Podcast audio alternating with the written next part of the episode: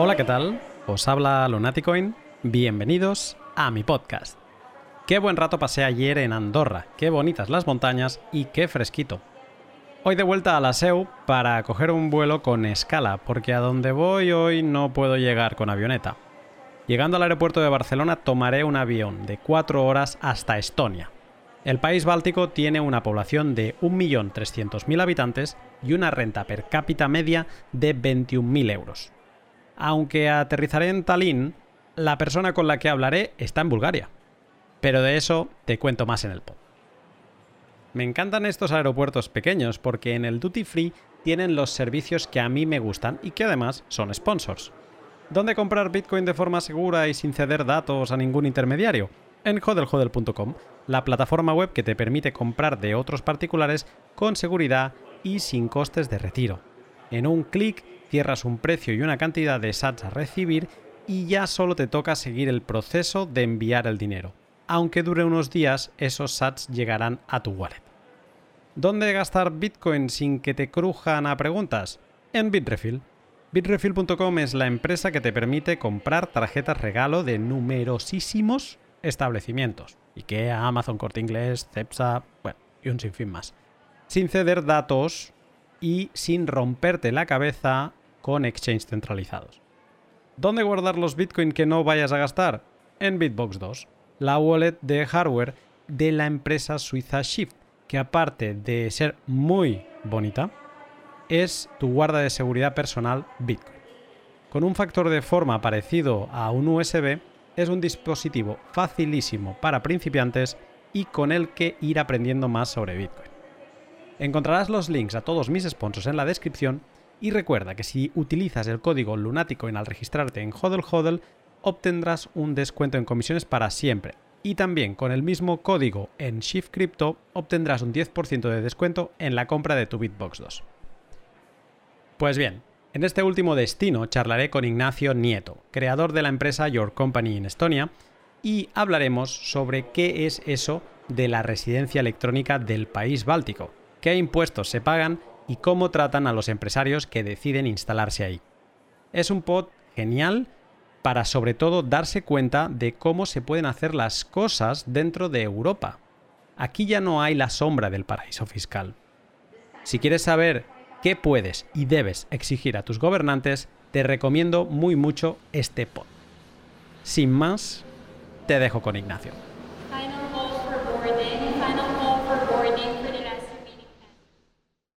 Buenas tardes, Ignacio. Hola, buenas tardes. ¿Cómo, ¿Cómo, estás? Muy bien, ¿qué tal por ahí? Bien, bien. Aquí de, bueno, pues de tarde, Barcelona, clima pues normal, ya tirando hacia primaveral, puedes estar en la calle casi con un jerseyito y, ya. Eh, y bien, no, no, ninguna queja. No sé dónde estás tú ahora mismo del mundo. Bueno, ahora mismo estoy en Bulgaria, que hace, que hace un poquito más de frío seguramente que en Barcelona. Sí, o sea. Bueno, ahora te, preguntaré por esto de, que estés en Bulgaria y de que vayamos a hablar de Estonia ahora mismo. Porque, bueno, mm, Ignacio, quizá alguien que nos está escuchando está viendo ya tu nombre, quizás sí que te tiene la pista seguida, pero para quien no te conozca, a ver si podrías hacer una pequeña introducción eh, sobre lo que haces, a lo que te dedicas. Pues eh, me llamo Ignacio, eh, soy nómada digital, es decir, viajo sin residencia fija y soy el CEO y fundador de Your Company en Estonia. Básicamente ayudo a gente como yo, a, eh, emprendedores viajeros y startups globales a, tener su empresa en Estonia. Qué bueno. Estonia. Em, de hecho, hace un tiempo que creo que fue gracias a un, un documento que, a un vídeo que colgó mm, Juan Ramón Rayo, que mm, le vi hablar de Estonia y entonces me empecé a informar un poco y encontré este documento de la Tax Foundation, donde mm, tiré para atrás y me di cuenta que eh, como, o sea, hacen un índice de competitividad cada año, donde un poco enumeran cuáles son los mejores países y los peores eh, para, vivir en relación a, los impuestos y Estonia venía siendo los últimos años el número uno. claro, para alguien que no tiene muy ubicado Estonia, decir que es uno de los tres países bálticos que se dice, ¿no? Que está arriba, casi tocando a Finlandia. Eh, y nada, es que claro, son países con muy pocos habitantes. Y lo primero que, me sorprendió. Así que te pregunto, ¿cómo es, cómo es esto de que Estonia acabe siendo eh, el, número uno en, este índice? O sea, ¿qué, le hace, qué la hace especial? Mm, la hace especial eh, una serie de medidas políticas y sobre todo tecnológicas bastante valientes, porque Estonia, eh, bueno, era parte de la Unión Soviética hasta el 90-91, que fue el colapso de la Unión Soviética, y entonces se encontraron en un, estado de independencia, pero con un país que había pasado por todo el comunismo, donde se demonizaba el emprendimiento, un país que estaba en una situación un poco eh, catastrófica. Entonces, su mm. manera de modernizarse, entrar en Europa y decir, bueno, queremos un país, vamos a empezar, tuvieron la suerte de decir, vamos a empezar de nuevo justo en la época en que estaba empezando Internet y la digitalización de la, eh, un poco de la sociedad. Entonces, decidieron llevar esa digitalización a la administración. Tuvieron esa, eh, todo a lo mejor es cuestión de unos cuantos visionarios que tienen la idea correcta en el momento preciso y mm. empezaron a digitalizar toda su administración, a simplificar su sistema de impuestos y hacer la vida fácil a las personas y al final eso dio sus frutos. cuando empiezas a rascar un poco sobre el tema de Estonia, ¿no? Eh, casi que te, es un poco difícil ver de, qué va esto de Estonia porque te sale otra cosa por encima, eh, que es la e-residency, ¿no? La residencia electrónica, que, te sale casi por encima de Estonia. O sea, es, primero está lo más buscado debe ser la residencia electrónica y luego ya toda la información que quieras sobre, sobre Estonia. Eh, esto de la residencia electrónica tiene muchísima fama. No sé si podrías explicar eh, qué es y, el porqué de esta fama. Sí, bueno, es lo más famoso de Estonia, su principal producto, lo, que más exportan al, mundo, ¿no? Es, eh, y, por, y por razón, y con razón. Eh, este proceso que te comentaba de digitalizar toda su administración llegó a implicar que, Estonia se convirtió en la sociedad digital más avanzada del mundo. Es decir, sus ciudadanos no tienen, pueden hacer prácticamente todos los papeleos o, burocracia o trámite administrativo online. Votan online en las elecciones. Eh, vamos, eh, si te compras una propiedad lo puedes registrar todo online si te pones malo, vas al médico y a tu, a tu empresa le llega la baja automáticamente. O sea, eh, eh, tienen esa mentalidad de que todo se hace online y todo es digital. Entonces, eh, llegó un momento en que se dieron cuenta de que combinando esa capacidad que tenían de que todo fuera online para sus propios ciudadanos con el sistema fiscal que tenían, que era bastante inteligente, podían ofrecer un producto que era muy, eh, como muy interesante para gente que viajaba, por ejemplo, no tenía residencia fija y necesitaba un sitio donde crear una empresa online sin ningún tipo de eh, papeleo, burocracia, voy a la oficina a rellenar estos papeles. Y eso es lo que, por eso decidieron hacer la e-residencia, que no es más que una especie de identificación virtual que te da el gobierno de Estonia, ellos te identifican, te dan una especie de eh, carnet identificativo con un, chip criptográfico. Ahí tienes como unas claves con las que puedes firmar documentos como si fueras como si fuera tu firma manual, vamos, como eh, mm. firmando digitalmente tiene la misma validez que si fuera una firma eh, manual. Y eso te permite hacer muchas cosas interesantes, entre ellas lo que he comentado de, abrir una empresa allí. Sí, en esto de las firmas digitales los bitcoiners estamos bastante acostumbrados, así que... Explicar. No, y de hecho ahora pensando en... Me he dado cuenta de eso mismo, ¿no? De que ahora me lo llevo a mi territorio, pero eh, los bitcoins que me estén escuchando eh, quizá me entenderán mejor que parece ser como que Estonia hace de custodio de todas las llaves eh, privadas de todos los que se convierten en residentes virtuales electrónicos estonios. Y, nada, es una reflexión que, o sea, me lo estoy llevando a mi territorio, pero es como interesante que Estonia es un custodio de identidades y que obviamente tendrán que ir los mismos protocolos de seguridad que aplican los custodios de wallets de Bitcoin, eh, pues eso, para que no los hackeen, para que no les roben los fondos, pues que ellos tendrán que hacer lo mismo porque al final lo que les pueden robar es la identidad, ¿no? que, es, igual o más importante que, te roben tus fondos. Em, me, surge la curiosidad porque, a ver, el tema de la fiscalidad y de moverse de territorio, tu fiscalidad, etcétera, está muy en boga últimamente y es un tema caliente, podríamos llamar. Mm, me, me, pica la curiosidad saber cuáles son los principales motivos que escuchas cuando alguien solicita tus servicios. Pues aunque no te lo creas, los principales motivos normalmente no son fiscales o, económicos, sino que son eh, más eh, abstractos, como pueden ser libertad. Eh, por ejemplo, la libertad es uno de ellos. Es gente que, quiere escapar un poco de las barreras geográficas, de tener que tener una empresa en un sitio y tener que ir a una oficina, tener que lidiar con su administración, que es como del siglo pasado, o que quiere viajar y entonces no quiere estar a lo mejor en Bali, imagínate, eh, y de repente eh, le dicen que tiene que ir a, la oficina de Madrid de no sé qué a hacer un papeleo. O una startup a lo mejor global que tiene un miembro en Silicon Valley, otro en Francia y otro en Japón y están intentando hacer algo juntos, pero dicen, ¿dónde hacemos nuestra empresa? Necesitan un marco común, ¿no? Son ese tipo de gente que busca algo más, más a nivel de libertad que a nivel de optimización fiscal, que también es, importante a lo mejor. Hmm. Eh, me lo voy a llevar al territorio español, ¿no? Es un, poco lo que me interesa ver. Es porque en España hay, tiene, muchísimos eh, impuestos, tantos que, incluso he visto vídeos de, gente explicando últimamente, oye, mira, estos son todos los impuestos que hay en España, ¿no? Porque eh, yo creo que el usuario de a pie, hay algunos que ni conoce, ¿no? Y hay algunos que, cuando le dicen, no, es que esto existe, dice, ¿de verdad voy a tener que estar pagando esto? Sí, sí, esto, esto existe, ¿no? Eh, tenemos algunos muy únicos, como el de, el de patrimonio. Hay, en la gran, creo que es en la gran mayoría de países europeos no existe el impuesto de patrimonio. Mm. Y, entonces eh, me surge la duda de si hay algunos impuestos de los que mm, estamos acostumbrados en España que podríamos olvidarnos si fuéramos residentes fiscales en Estonia. Sí, efectivamente. Y hay algunos, como han mencionado, por ejemplo, el de patrimonio, el de transferencia de propiedades, eh, algunos, por ejemplo, a nivel de capital, eh, sobre todo si pasa la herencia, eh, capital de padres a hijos.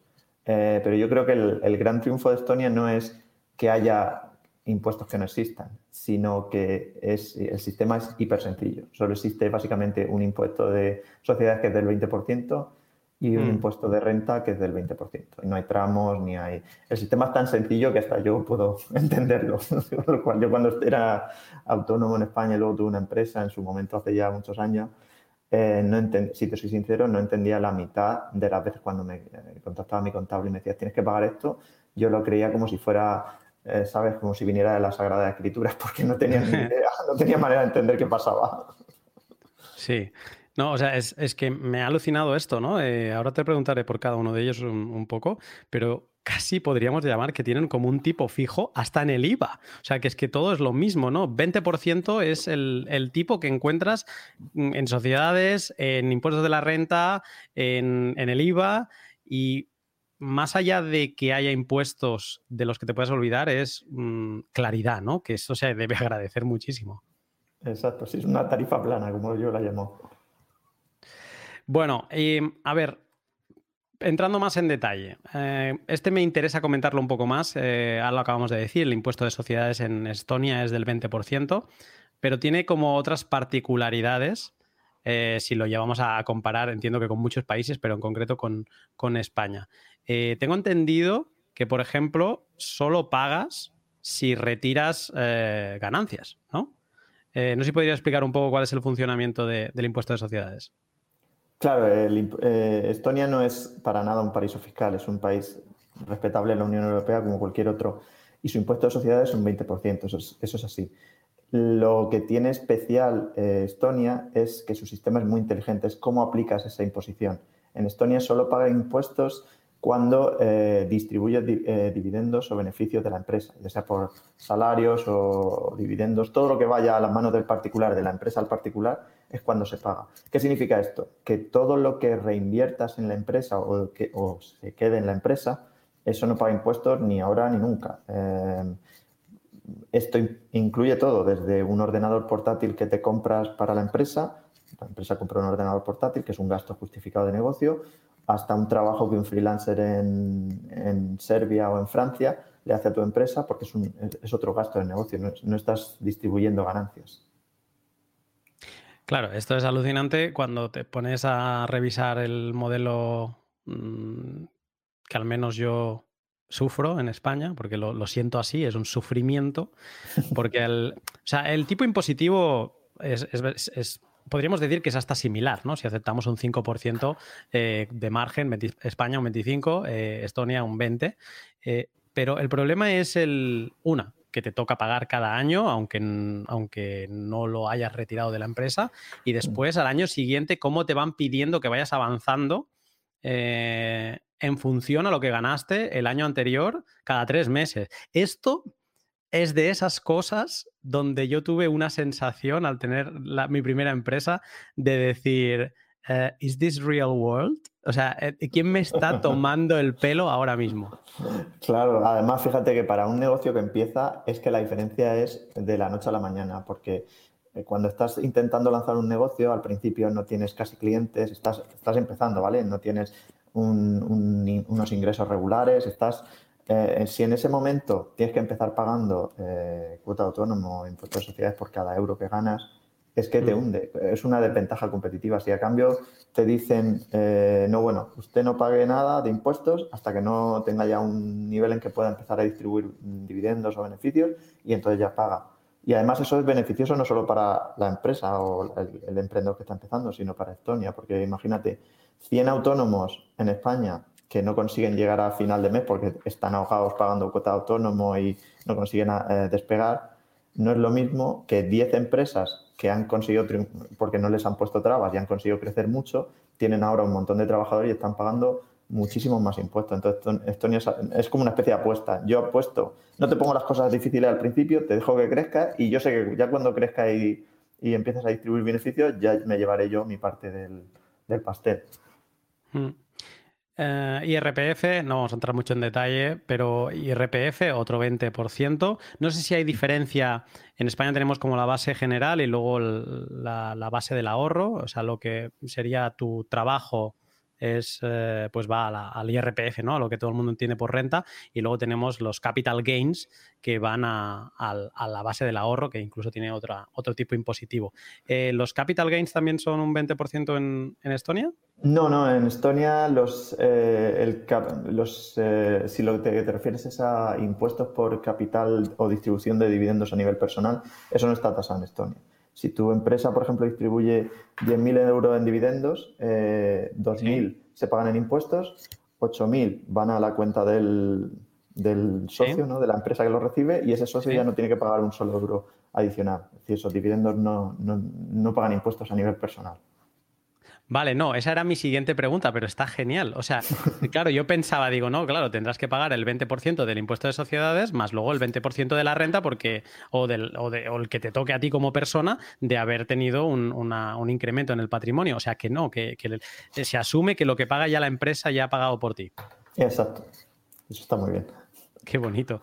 Em, y vale, no, a lo que me refería es, por ejemplo, tú tienes em, un dinero, ¿no? Eh, mm, o compraste Bitcoin, que ahora también te preguntaré por ello, y lo compraste a 10.000, lo vendes a 20.000, has ganado 10.000 eh, euros, ¿no? En esa transacción. Esos 10.000, esos son los, las ganancias patrimoniales, los capital gains. Eh, ¿Eso estaría como dentro de la renta? Claro, hay que distinguir. Una empresa, por ejemplo, una empresa sigue eh, teniendo esa misma regla de que no hay eh, tasación a no ser que haya distribución de dividendos. Entonces, si tú como empresa, tú tienes una empresa, ¿vale? Con tú o varios socios, eh, y entonces tu empresa tiene como propiedad bitcoins o cualquier tipo de security que tenga valor monetario.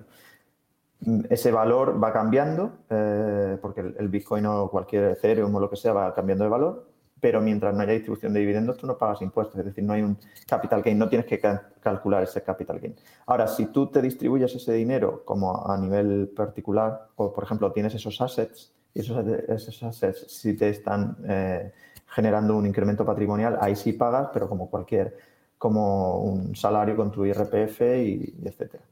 O sea, sería el 20% otra vez en, a nivel personal. Exacto, a nivel de un salario, eh, además tiene una especie de reducción.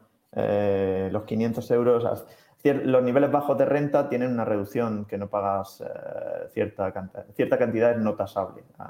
500 euros generalmente. O sea, por lo que me has dicho, porque hemos, hemos, contestado como una pregunta ya de, que te iba a hacer después, que es la relación de Bitcoin, empresas y personas, es que si tú tienes, tú eres una empresa en Estonia y tú decides comprar que parte de tu tesorería sea en Bitcoin, ¿no? Lo tienes en Bitcoin y te, ganan, no sé, subes, eh, te, generan beneficios por 100.000 euros y decides vender, dices, es el momento, toca vender. Vendes y tú de golpe conviertes esa tesorería de Bitcoin a euros, ¿no?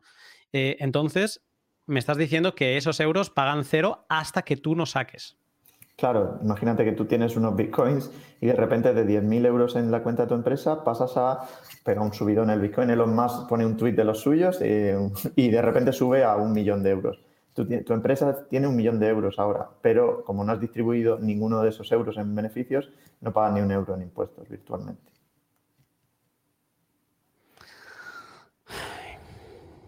Permíteme la pausa, pero es que bueno, es igual. Vamos a seguir. Eh, eh, o sea, una de las razones por las que estoy grabando esta serie de pods es para visualizar lo que pasa en el exterior, porque a veces es como que nos cuidamos muy poco y nos damos cuenta muy poco de, cómo funcionan otros sistemas. Y no estoy hablando de para que la gente, no lo estoy diciendo como para que la gente eh, agarre las maletas y se largue. No, lo estoy diciendo porque la gente sea sensible de Ah, que se pueden hacer las cosas distintas y que puede exigir a su gobierno, en, allí donde estén, eh, que haga las cosas mejor, que hay otra manera de hacer las cosas ah, mejor. Acabas de explicar esta relación de Bitcoin. Em, esta pregunta ya no sé si se autocontesta, pero ¿qué relación guarda Estonia, la administración, digamos, con Bitcoin? ¿Crees que es favorable, indiferente o negativa? Bueno, yo diría que dentro de lo que es Europa es de las más favorables. Eh, ellos, bueno, ellos intentaron sacar su propia moneda, eh, su propia criptomoneda, el Estcoin, eh, mm. hace unos años. Lo que pasa es que la Merkel se puso dura ahí y dijo, en Europa la única moneda europea es el euro y no hay otra moneda comunitaria que el euro. Y ahí tuvieron que, echar un poco para atrás su propuesta. Pero sí tienen una, una tienen una mentalidad muy pro eh, cryptocurrencies. Eh, sin ir más lejos, bueno, su sistema, eh, todo su sistema digital funciona en un sistema que es muy similar al blockchain, que se llama Dexroad. Es básicamente un, sistema blockchain. Y, ellos tienen unas licencias en Estonia que te permiten que tu empresa opere con bitcoins. Opere quiere decir que puedas ofrecer, por ejemplo, ser un exchange. Si quieres montar una plataforma tipo Kraken o, o CEX o algo así, puedes hacerlo en Estonia. Puedes tener wallets, gestionar wallets de tus clientes, hacer cambio de fiat a, cripto y todo eso. Que no sea simplemente tu tesorería en la empresa que tienes en Bitcoin, sino que tu fuente de ingresos sea trabajar con Bitcoin, ¿no? Entiendo que son esas licencias. Que puedes ofrecer ese servicio a terceros, ¿no? De intercambio de Bitcoin, etcétera. Si son, hombre, las regulaciones son duras porque eh, siempre hay que tener cuidado porque ya sabes que el mundo de cripto se puede asociar un poco a temas de lavado de blanqueo de dinero, etcétera, etcétera. Así que hay una, regulación y unas licencias para asegurarse de que no estás haciendo nada incorrecto, ni tú ni tus clientes. Pero sí, sí, eh, sí se puede hacer, es legal y tienes las licencias que te permiten hacerlo. Esto es Europa. O sea, es que es. Eh, parece mentira que se tenga que estar repitiendo constantemente, pero no es ni un paraíso fiscal, Em, o sea, que ah, tenemos un 20%. ¿eh? O sea, que no es tontería, en un paraíso fiscal, por ejemplo, eh, Andorra, que ya en teoría tampoco es un paraíso fiscal, es un territorio mm, ahí entre medias, eh, estamos hablando de un 10. Aquí tenemos un 20. O sea, que, que, se tasan las cosas, ¿no? Otra cosa, lo que podría ser discutible es que haya otros países, ¿no? Que podríamos mencionar unos cuantos, que estemos hablando de números del 45% o cercanos al 50% en función de, de qué nivel de ingresos tengas, ¿no? Em, ¿Para qué tipo de persona crees que es buena idea plantearse cambiar mm, de residencia fiscal? Bueno, eh, Eh, hay, que distinguir ahí dos cosas, ¿no? Una es que si tú quieres eh, aprovecharte las ventajas de Estonia, no necesitas siquiera cambiar tu residencia fiscal a Estonia. No tienes que ser físicamente un residente fiscal en Estonia. Por ejemplo, en mi caso, yo soy nómada digital, mi empresa está en Estonia, pero yo no vivo en Estonia. Bueno, todos los años voy uno o dos meses, sí que es verdad, pero no, allí no tengo ni mi residencia, ni casa, ni, ni estoy registrado allí como residente. Eh, para esa gente, que es, eh, para ese tipo de personas, eh, son emprendedores que, viajan, que no tienen localización física, nómadas digitales que se llaman ahora, es perfecto. ahora, también para emprendedores que realmente quieran aprovecharse de, esa, de ese empuje tecnológico que tiene Estonia, de esa apertura de miras también. Estonia es un país que es genial para vivir. Bueno, los inviernos son un poco fríos para los, los, que venimos del mundo del sur de Europa o, ¿sabes? los inviernos son duros, pero los veranos son, son maravillosos. Estonia tiene un ecosistema de startups y de emprendimiento brutal, por algo le llaman el Silicon Valley de Europa. Eh, tiene el, creo, creo que todavía lo sigue teniendo, el mayor ratio de unicornios eh, por, por, habitante. Es un país muy pequeño y tiene muchas startups que se han convertido en unicornios, con lo cual es bastante fácil llegar a ese, a ese ranking. Con lo cual, si tú eres una persona que es un emprendedor, eres una persona que no tiene que tienes una especie de libertad eh, de miras y no, no, estás atado geográficamente a España o cualquier otro sitio, es un buen sitio para irse a vivir, a disfrutar de esas ventajas. Mm. O sea, alguien que nos esté escuchando podría estar quedando bastante convencido. Eh, creo que creo que mm, me falta preguntarte, porque me dices esto de los unicornios y, la Silicon Valley de Europa, eh, pero en, general, con toda esta propuesta de mm, impuestos claros, impuestos bajos en relación a otros países, etcétera, ¿le, va bien a Estonia como país o está, o está a punto de pedir cinco rescates? No, la verdad es que, bueno, Estonia es un país muy pequeño, pero tiene un, sistema de bienestar pues muy del norte de Europa, ¿no? Eh, bueno, si vives en Tallinn, por ejemplo, en la capital, te darás cuenta, el transporte público en todo el país es gratuito. Eso quiere decir que tú puedes ir de, de Tallinn de, un, de cualquier punto a cualquier otro punto montándote en el tranvía gratis o puedes visitar la isla. Hay una isla famosa que va todo el mundo en, vacaciones, en veraneo, y puedes ir con el ferry y es gratuito. Eh, es una ciudad moderna y la verdad es que yo cuando estoy en Tallinn estoy encantado. Es una ciudad que, que da mucho gusto estar allí. Mm. No, no lo tenía pensado, pero, pero es que me, generas la, curiosidad. Esto que lo has mencionado un par de veces de ser nómada digital, mm, lo he escuchado y con todo este movimiento pues, de hace unos años de, YouTube y de sobre todo de bloggers de viaje, ¿no? Que, había muchos, pues todos eh, se autodenominaban nómadas digitales. Eh, ¿Esto a nivel fiscal tiene una definición? O sea, me genera la duda de saber cuando tú pasas, o sea, yo tengo en mente eso de para tú poder ser residente fiscal de otro país tienes que pasar como medio año y tres días o algo así, ¿no? Y como eso sí que está como muy estipulado. Pero Claro, cuando tú eres eh, nómada digital, no sé si hay algún tipo de definición legal, si cada país hace lo que quiere y al final tú acabas también haciendo lo que quieres, porque me imagino que no se trata de estar medio año en un sitio o en otro, sino que acabas estando tres meses por aquí, dos meses por allí, ¿no? Esto, esto bueno, no sé si te he hecho muchas preguntas en una, pero creo que me has, entendido, no sé si podrías aclarar. Sí, es un tema que también, como mencionas, es algo como muy mm, candente, ¿no? Siempre porque, bueno, yo cuando empecé a ser nómada digital y a escribir de eso, pues recibía comentarios de todo tipo, tipo, pues si eres español tienes que pagar tus impuestos en España o ah, llevas a tus hijos, a ver si llevas a tus hijos a Estonia, a, cuando te pongas malo ve un hospital de Estonia, todas esas tonterías, ¿no? Entonces hay que tener un poco de, cabeza. Eh, el hecho de que estamos en el siglo XXI, eh, el hecho de que hayamos nacido en un país no es una condena eh, para el resto de nuestra vida. Tenemos la libertad, sobre todo los europeos, eh, tenemos la libertad de poder viajar y poder vivir donde queramos. Podemos vivir y trabajar donde queramos en Europa, pero además podemos vivir en cualquier parte del mundo, no solo en Europa.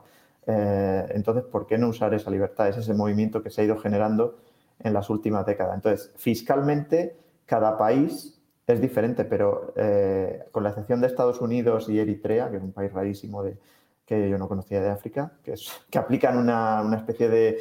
Eh, es decir, si, eran, si han nacido en Estados Unidos, tú pagas impuestos en Estados Unidos, viva donde vivas.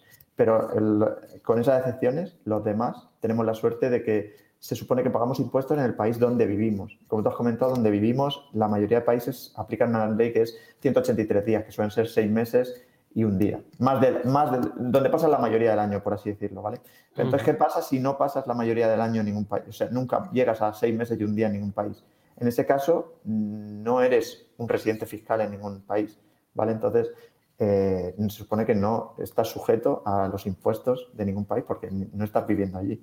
Entonces, eso crea siempre mucha confusión. Eh, dependiendo del país donde vengas, tienes que hacer ese estatus obvio para las autoridades. Por ejemplo, España, Italia son países como muy, muy del sur, entonces tienen ese problema de que hay que hacerlo como muy um, explícitamente para que ellos sepan que, te has ido de España. En Alemania, por ejemplo, tienen un como son los alemanes que tienen un, un, papeleo y un formulario para todo, pues ellos tienen un formulario que, que tú rellenas, me voy de Alemania y tienes que rellenar que no dejas casa, ni tienes propiedades, ni nada, que no quieres saber nada de, de Alemania y desde ese día has dejado Alemania, ¿vale? En España, por ejemplo, no, no tienes esa suerte. Tienes que seguir una especie de paso, irte a otro país, hablar con la embajada, decir, oye, que estoy viviendo aquí, ya no vivo en España. Se tiene que hacer una, serie de pasos. ¿Qué pasa cuando estás, eh, llegas a ese nivel en que ya tu país entiende que no estás viviendo en ese país eh, y ningún otro te lo reclama? En ese caso, no estás pagando impuestos personales en ningún país, pero tampoco es una... O sea, la gente dice, ay, qué chollo, ¿no? Bueno, chollo relativo, eh, porque también tienes que tener en cuenta que tienes que ocuparte de cosas que no te ocupas eh, cuando, por ejemplo, estás viviendo en un país. Por ejemplo, yo no tengo seguridad social en ningún país. Si me pongo malo, yo tengo que tener un seguro privado que me cubra en todo el mundo. Pues si me pongo malo en Bulgaria, tengo que poder ir a un hospital de Bulgaria que no me cueste 20.000 euros por sacarme el apéndice o algo así. Eh, la pensión, no estoy contribuyendo a la pensión de ningún país, entonces me tengo yo que invertir, por ejemplo, en Bitcoin para asegurarme una pensión. En mi caso, por ejemplo, yo tenía claro que ni, quería eh, colaborar con mis impuestos a ciertas cosas de España, eh, por ejemplo, esa masa de políticos que en mi opinión eh, podían hacer un trabajo bastante mejor, ni, que, ni estaba seguro de que España podría garantizar mi pensión y mi jubilación cuando yo tenga 70 años. Entonces, mm. puse los pros y los contras en una balanza y también tenía ese deseo de viajar y de tener esa libertad y al final me decidí hacerlo. Pero hay que hacerlo con cabeza. Cuando lo haces tienes que saber que tiene consecuencias positivas y consecuencias negativas. Me ha gustado mucho. Esa visión de los puntos negativos también es importante. Es muy cool ser nómada digital. Suena cool. ¿No? Es importante saber las, las partes negativas. Eh, genial, pues eh, no sé, puede ser que alguien nos esté escuchando y diga, mira, pues tengo una situación flexible, de hecho yo ya viajo mucho por el mundo, me estaba planteando hacer una empresa de marketing digital y demás y Estonia me está sonando muy bien. Eh, ¿Cuál es el proceso, digamos, para hacerse residente fiscal en, Estonia? Mm, entiendo que se empieza con una residencia electrónica y a partir de ahí, ¿cuáles son los pasos a seguir? Claro, hay dos rutas diferentes. Eh, digamos que tú quieres convertirte, como hemos dicho, un nómada digital o quieres viajar y realmente Estonia no quieres vivir físicamente allí por lo que sea, porque te gusta viajar, como me pasa a mí, por ejemplo. Eh, en ese caso no necesitas ni ir a Estonia ni nada, ni hacerte residente ni nada. Simplemente solicitas online el, la e-residency. Si buscáis e-residency es, es, de lo primero que sale. Eh, tienes que ir a recoger ellos, bueno, rellenas una serie de información, te piden una fotografía de carnet, etcétera, etcétera. Y a, los, a las semanas, cuando aprueban, normalmente suelen ser dos semanas, que aprueban tu solicitud, te envían la tarjetita a una embajada, por ejemplo, de, de Estonia en España o si estás viviendo en otro país. Entonces tú con esa identidad ya puedes, viajando por donde quieras, puedes abrir tu empresa en Estonia y gestionarla totalmente online. No necesitas ni vivir en Estonia, ni ir a, ni, ni pisar Estonia, hace falta. Otra cosa es que tú quieras, digas, jolly, pues es que Estonia no solo me interesa como eh, lugar para tener una empresa online, sino que me interesa porque tiene el, estilo de vida, la, la administración digital, ese, ecosistema de startups, de emprendimiento que hay allí, me gusta mucho y yo quiero ser parte de ese, de ese sistema. Si eres europeo no tienes mayor problema, basta con que vayas a la oficina de inmigración de, de Estonia, como es Europa, llegas allí a la oficina de inmigración, tienes un Airbnb o un piso que hayas alquilado y dices, oye, que mi residencia fiscal, mi residencia está aquí, vivo aquí y quiero ser residente eh, en Estonia. Ahí no tienes problema. Si eres no europeo, eh, ya es un poquillo más complicado, depende de, qué país vengas. Eh, ellos tienen una cosa muy chula que se llama la Startup Visa, que es una visa que te dan si tienes un, proyecto innovador. Imagínate, tienes un, pues quieres hacer una empresa tecnológica de algo, eh, para que puedas ir tú y tu equipo si hace falta, podáis iros a Estonia y haceros residentes allí también. Qué bonito esto. O sea, ya no es únicamente como en otros países la Golden Visa de mm, compras una propiedad de medio millón de euros y tienes una Golden Visa. No, ahí es, ahí importan las ideas y el por qué vayas a ese país, ¿no? Exacto. Si tienes un proyecto innovador, la verdad es que a ellos sí, les interesa, sobre todo si es tecnológico. Sigue sonando todo muy bien. Em, entonces, eh, alguien que está con una empresa, los costes es algo que le va a venir mm, a la mente, ¿no? De hacer números. Em, se me viene a la cabeza varios costes, ¿no? Primero, el coste de, la e-residency, no sé si hay algún coste. Luego, el coste de constitución de empresa. Y otro coste que estamos muy familiarizados aquí en España, que es el coste de autónomos. No sé si podrías explicar un poco bueno, y faltaría un coste, pero este te lo pregunto después. Eh, no sé si podrías explicar un poco cómo van estos, estos tres costes que te he preguntado. Venga, pues empiezo con el último, eh, porque es más fácil. En Estonia no hay cuota autónoma, es decir, no tienes que pagar ningún eh, impuesto revolucionario por tener el privilegio de ejercer tu actividad, que eso siempre es muy... ¿No tienes que pagar por trabajar? No tienes que pagar por trabajar, es una cosa, una idea un poco loca que tuvieron. qué lunáticos son estos. qué lunáticos son. Eh, qué raros son esta gente que puede trabajar sin pagar por trabajar. Es, muy raras. No sé si me caen bien. Perfecto. La e-residency tiene un coste de 100 euros más 20 de gastos de envío cuando te envían, porque te envían una especie de eh, paquete tipo Apple, así muy rollo, muy paquetito. Que viene, sí, sí, muy, muy cookie y son 120 euros total. Y luego abrir una empresa depende de con quién lo hagas, el gasto oscila entre unos 300, 400 euros, generalmente en torno a 300, 400 euros. Vale, perfecto. El, coste que, me he dejado colgando es mm, pues que alguien puede decir, bueno, ya, pero es que tiene que haber mm, gato encerrado en, algún sitio. Em, tú tienes la empresa, la montas, la constituyes, no pagas autónomos. Eh, bueno, pues e, el mantener los, números de la empresa, presentación de cuentas eh, y demás, eso debe costar un, dineral, no sé, o algo por el estilo, debe estar ahí el truco. ¿Qué puede costar más o menos llevar una empresa para un nómada digital, obviamente, que no estamos hablando de una estructura de 100 empleados, no, uno, dos, Claro, normalmente, por ejemplo, eh, nuestra cuota básica para una persona que tiene, pues eso, imagínate que eres un freelancer o un diseñador, un programador y tienes 20, 30 facturas al mes, eso son 100 euros al mes. Y no hay, ni tienes que pagar trimestralmente, ni tienes que pagar anualmente extras, nada, porque en Estonia toda la, contabilidad se hace mensualmente. Es decir, en la contabilidad de enero se cierra el 20 de febrero y, ya está, no hay más que hablar. O sea que no es luego, ah, pues hay que hacer la trimestral o el anual de no sé qué, no, no hay, es mensual, unos 100 euros al mes, 100, 150. O sea que por un tercio de lo que te cuesta un. Por algo menos de un tercio de lo que te cuesta un autónomo societario en, España, tienes la, contabilidad incluida tú. Exacto. Hostia, tú. Que, en fin. Em, otra cosa que me surge es pensar, ah, vale, pero a lo mejor Estonia, aunque no es un paraíso fiscal, pero quizá hay otros países que lo miran con recelo, también porque es como un país nuevo, no sé, ¿eh? dudas.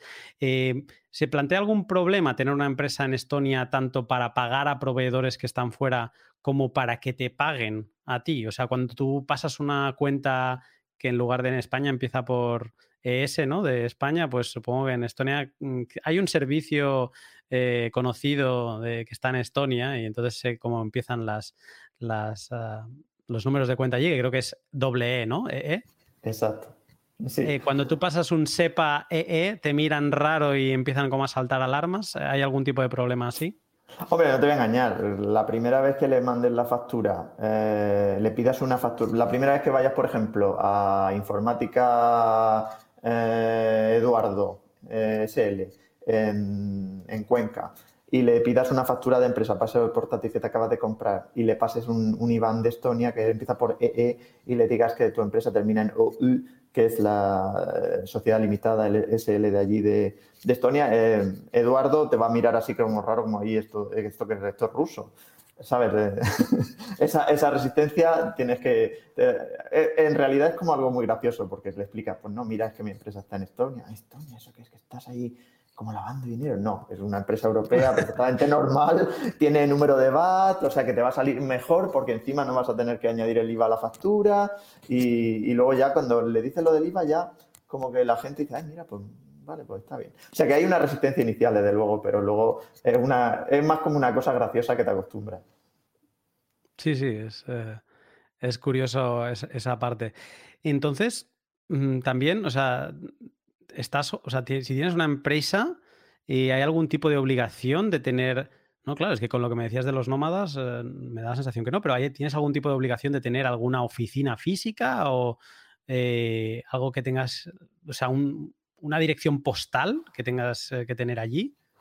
Tienes que tener una dirección postal. eso es una especie de vestigio del pasado porque a fecha de hoy la, la, tienda Estonia ni nadie del gobierno Estonia te va a enviar un paquete a tu dirección. Es una especie de vestigio, tienes que tenerla, pero se usa una oficina virtual que se llama y te dan esa eh, persona de contacto y, una dirección para que, que, se supone que es el punto de contacto de tu empresa. Nosotros, por ejemplo, lo ofrecemos eso de manera gratuita a nuestros clientes. Si tienes el paquete de contabilidad, pues tienes la...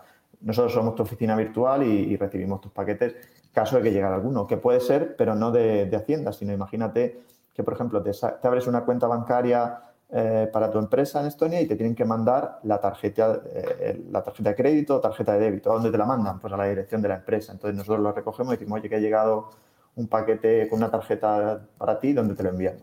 Es tan sencillo como eso.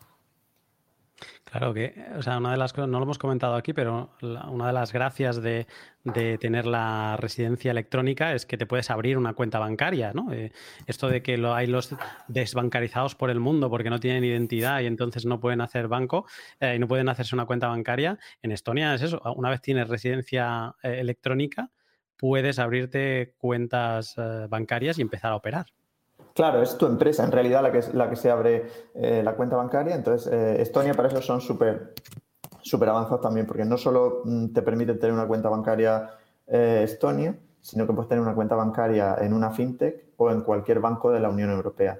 Por ejemplo, puedes, tu empresa en Estonia puede tener una cuenta bancaria en un banco español. No se lo recomiendo a nadie, desde luego, pero es algo posible. O puedes tener una cuenta bancaria en TransferWise bueno, hay muchas fintechs que están muy bien. TransferWise eh, tiene una cuenta bancaria súper chula.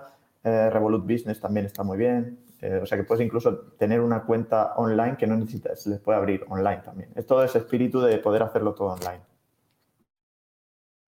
Es que habla, o sea, voy haciéndote preguntas y me voy quedando medio en shock, porque yo sabía que Estonia estaba muy bien, pero te das, o sea, es que hablas el lenguaje nuestro, ¿no? Los que somos o sea, algunos somos más millennial por, por, límite, pero somos millennial, ¿no? Y entonces eh, es como que somos esa generación que ha convivido todavía con esa parte eh, analógica, pero nos hemos digitalizado. Yo al menos he crecido con Messenger de Microsoft, hablando con mis amigos por allí, y luego ya llegó Facebook, y no, somos muy digitales, y de golpe te encuentras una administración que, que habla ese mismo idioma, ¿no? Con el que has crecido y con el que incluso en algún momento pensaste que todo iba a funcionar así.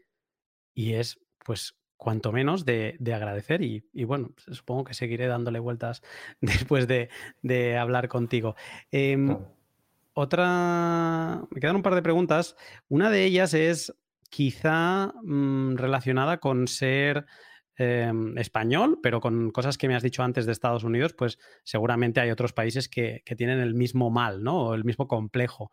En, sé que España es de esos países que se va a preocupar muy mucho que si tú le dices que no eres, em, que no estás aquí viviendo ya, ¿no? Fiscalmente, como que te va, si le interesas mucho, te va a investigar, va a poner trabajadores públicos para que te investiguen, etcétera, etcétera y va a medir cada hora para saber si realmente has pasado fuera los días que dices que has pasado. Eh, Estonia, esto es algo que se escuche, es algo que, tú veas que a los estonios les preocupa el, atar a la gente a un territorio, o como son, esta son más flexibles en general, es algo que ni se comenta, que debe ser de, esto es algo que nos preocupamos en otros países. Claro, pues te diría que, Estonia es un poco como la diferencia de inbound, marketing y outbound marketing, que se hablará mucho. Outbound marketing es como llegar a una persona y decirle, compra mi producto. Inbound marketing es como eh, poner un, stand en la calle tan chulo y tan alucinante que, y tan moderno que la gente entra y dice, ostras, ¿esto qué es? ¿Qué vendes? Esa es la diferencia, ¿vale? Entonces, Estonia es el segundo ejemplo. Eh, ellos han creado un sistema en el que la gente quiere ir a Estonia, no quieren irse de Estonia. Entonces, su sistema, eh, generalmente no se preocupan porque si las personas lo que quieren es tener una empresa y no quieren estar en Estonia, tienen el programa e-residency. Si quieren estar en Estonia es porque viven en Estonia están muy cómodos allí, no tienen, no tienen realmente razón para, irse. Me queda última pregunta. Yo creo que me está quedando todo bastante claro. Sabemos la relación tema impuestos, así generalmente. Sabemos la relación con Bitcoin. En shock un poco por lo que cuesta abrir una empresa. Porque has dicho que eran unos 300, 400 euros de gestión, ¿no? Y los 100 euros de la residency, más luego 100 euros mensuales. No hay autónomos. Aquí abrí una empresa, creo que la última que abrí eran unos 800 de, mm, ¿cómo se llama?, de notarios y historias, más eh, los 3.000 que necesitas para empezar, pero bueno, es capital perfecto que luego gastas. ¿Qué es lo mejor y lo peor de vivir en Estonia? Bueno, lo mejor de vivir en Estonia es eh, ese, espíritu moderno que tienes allí. La ciudad es súper moderna, eh, es una mezcla un poco rara porque tienes tranvías de la época soviética que todavía funcionan y los tienen, pero, eh, pero tienen luego los tranvías súper modernos. Eh, como que Estonia está en una especie de punto entre el este y el oeste, ¿no? Han sido parte de la Unión Soviética, con lo cual algunos de sus edificios, la parte medieval de la ciudad, toda esa parte está como influenciada por esa cultura, pero luego como que han decidido pasar de todo eso y supermodernizarse, ¿no? Y es como, en realidad Tallinn es un poco como una metáfora de eso. Tú llegas a Tallinn, el centro es como, el centro histórico es una ciudad medieval, que podías, tú vas andando por ahí, si no fuera por la gente, podías pensar que está en 1600. Luego sales de la ciudad y de repente empieza a haber edificios de cristal hipermodernos, tranvías súper alucinantes. Es una ciudad muy chula y eh, si además estás en el rollo de las startups, del emprendimiento, de, el ecosistema allí es alucinante, eso es lo mejor. Lo peor para una persona que viene de España es el clima. El, invierno es, muy frío. Entonces, eh, la luz, ¿no? Debe haber poco sol, ¿no? La, luz, la falta de luz es muy gris, los inviernos. Los, veranos son alucinantes porque, bueno, yo vengo de Murcia, ¿vale? Entonces, eh, julio, agosto, tú no puedes salir de tu casa a las 4 de la tarde. es algo que Murcia tiene otro ecosistema. O sea, Murcia es, está incluso, puedes ir más al sur de España, pero lo que pasa en Murcia bueno, no sé, hay razones divinas que todavía no están al alcance de la humanidad de entender por qué hace tanto calor en Murcia. Exacto, yo lo llamo Mordor. En, julio-agosto es Mordor, ¿vale? Entonces, eh, en Estonia, el hecho de que tú puedas estar en un parque eh, a las 4 de la tarde eh, en agosto está muy bien. A mí me gustan esos veranos, después de haber vivido los veranos de 45 grados a la sombra en Murcia. Ahora, los inviernos sí que es verdad que son un poco más duros. Y la comida de de Tallinn, de Estonia, es, un poquito más básica que la española. La española tenemos como una variedad desde los pinchos hasta la paella pasando por el cocido, vamos, tienes mil millones de platos.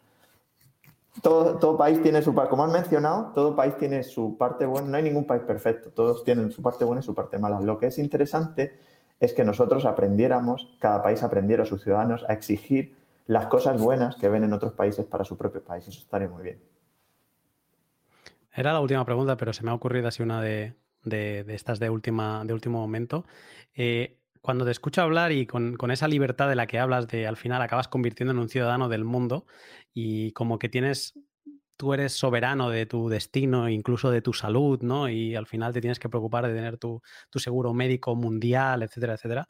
Me ha recordado al libro del, del individuo soberano, que la pregunta es, no sé si lo conoces y no sé si lo has leído. Pues la verdad que no, ahí me has pillado. No, no, porque es que es muy así, o sea, es muy... en 1997 se escribió este libro, un poco pronostica también, aparece como Bitcoin sin que existiera, pues está mencionado y, también habla pues de ese camino del individuo, ¿no? En convertirse en soberano de, sí mismo y un poco de, esa responsabilidad que la hemos cedido al Estado desde hace, mucho tiempo y al papá Estado le pedimos luego de todo, ¿no? Eh, y esperamos que nos lo solucione.